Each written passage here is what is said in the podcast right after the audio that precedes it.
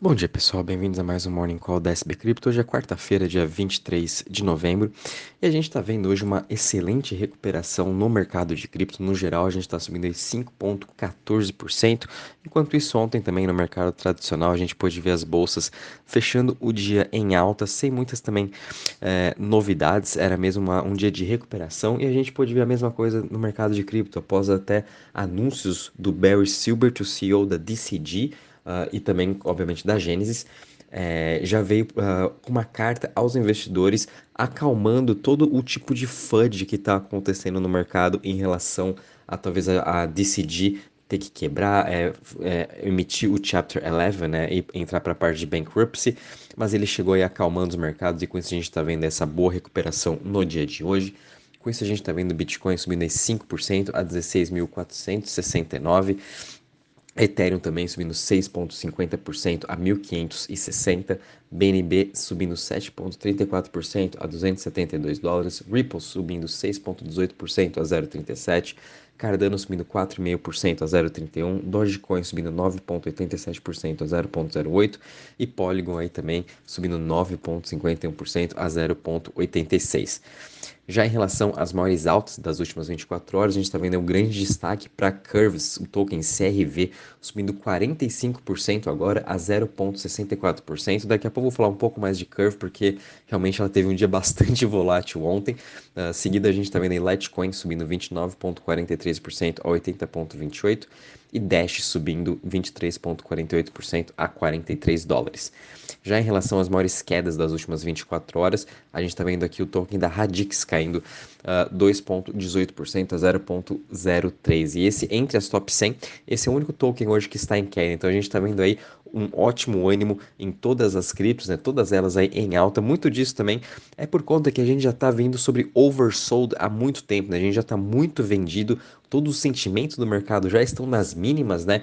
E conforme eu falei essa semana, qualquer novidade positiva vindo da DCG, é, o mercado ia voltar a subir. E realmente eu acho que essa questão do DCG e da Grayscale e Gênesis, né, é o último pilar aí desse nosso bear market. Se a gente realmente conseguir sair dessa, desse bear market, né, com a DCG ainda intacta, Grayscale também e Gênesis, quem sabe aí eu acho que todo o pessimismo acaba no mercado. Assim espero, né? Assim também o que é, lendo que os analistas, lendo que o pessoal institucional vem comentando, realmente eles também estão esperando essa mesma coisa, né? Que decidir realmente vai conseguir se reestruturar e, e sair dessa mais forte. Foi isso também que foi escrito até na carta do Barry Silbert.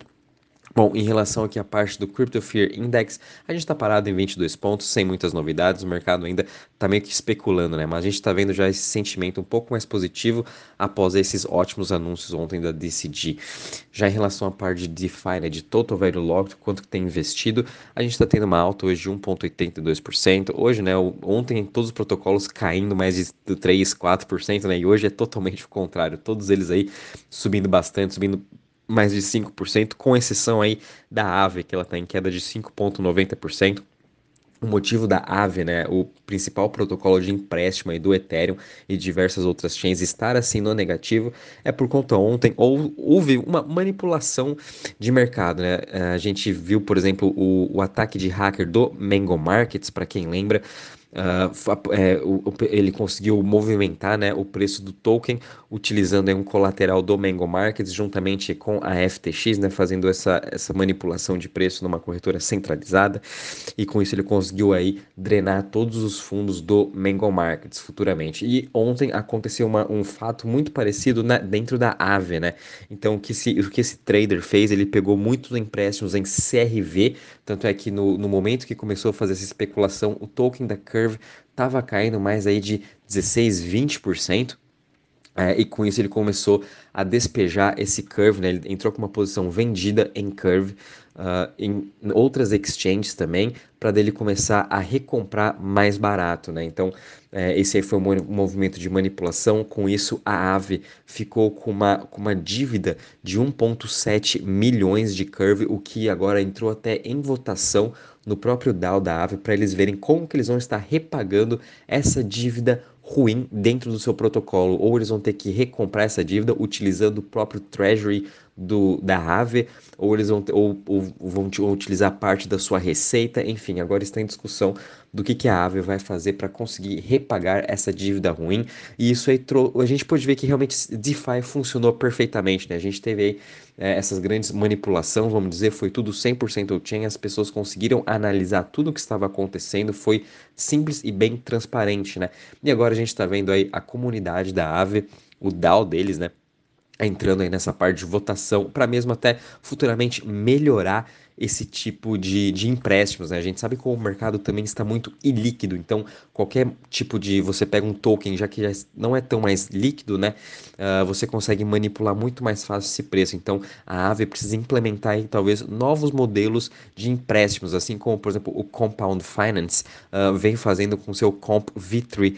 Né? Então ele vem fazendo atualizações em relação a isso, a como você pegar empréstimos de ativos muito ilíquidos.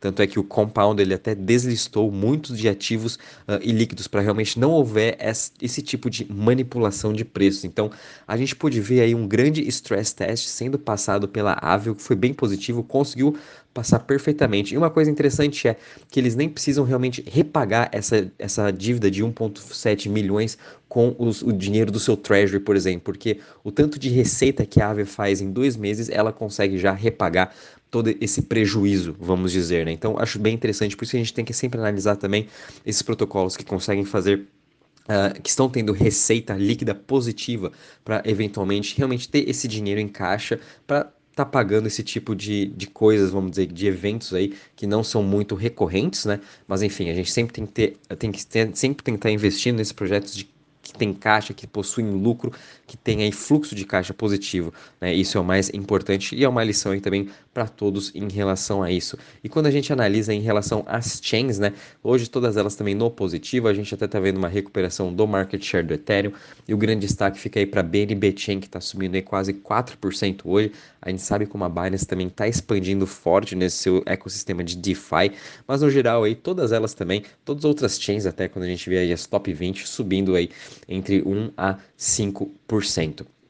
Bom, pessoal, vindo agora para a parte de notícias, a mais importante foi o que eu comentei no começo sobre a DCD, né, e da carta do Barry Silbert em relação a todo o FUD que está vindo no mercado, então eles estão tentando sim se reestruturar, ainda não acabou para decidir nem para Gênesis, então isso trouxe essa calma para o mercado, né, sem falar que ontem a gente viu aí FUDs até vindo do próprio CZ falando que a Coinbase não tem o tanto de bitcoins que ela fala que tem, mas uma coisa é, a Coinbase é uma empresa uh, listada pública nos Estados Unidos. Eles possuem de, de, diversas auditorias, né? Então, sim, eles possuem até mais de 2 milhões de Bitcoin, é mais de 39 bilhões eles possuem de Bitcoin em custódia. Isso é auditado, isso está público em qualquer lugar que você possa pesquisar. Então, a FUD do mercado, né, o sentimento de mercado está tão negativo que qualquer coisinha o pessoal aí já acha que pode estar tá também metendo pau, mas não, não é assim que se faz, né? A Coinbase é muito diferente da Binance, muito diferente da FTX, muito diferente de qualquer outra corretora. Ela é uma empresa listada, ela tem os seus serviços, ela realmente tem tudo é, limpo e auditado nos seus livros. Então, a Coinbase mostra assim uma confiança muito maior do que qualquer outra dessas corretoras que não estão aí listadas, não estão, não obedecem às leis da própria SEC, que é a CVM americana, ou propriamente do governo para qualquer empresa listada, né? Sempre tem que estar tá aí fazendo os updates trimestrais dos seus livros, enfim.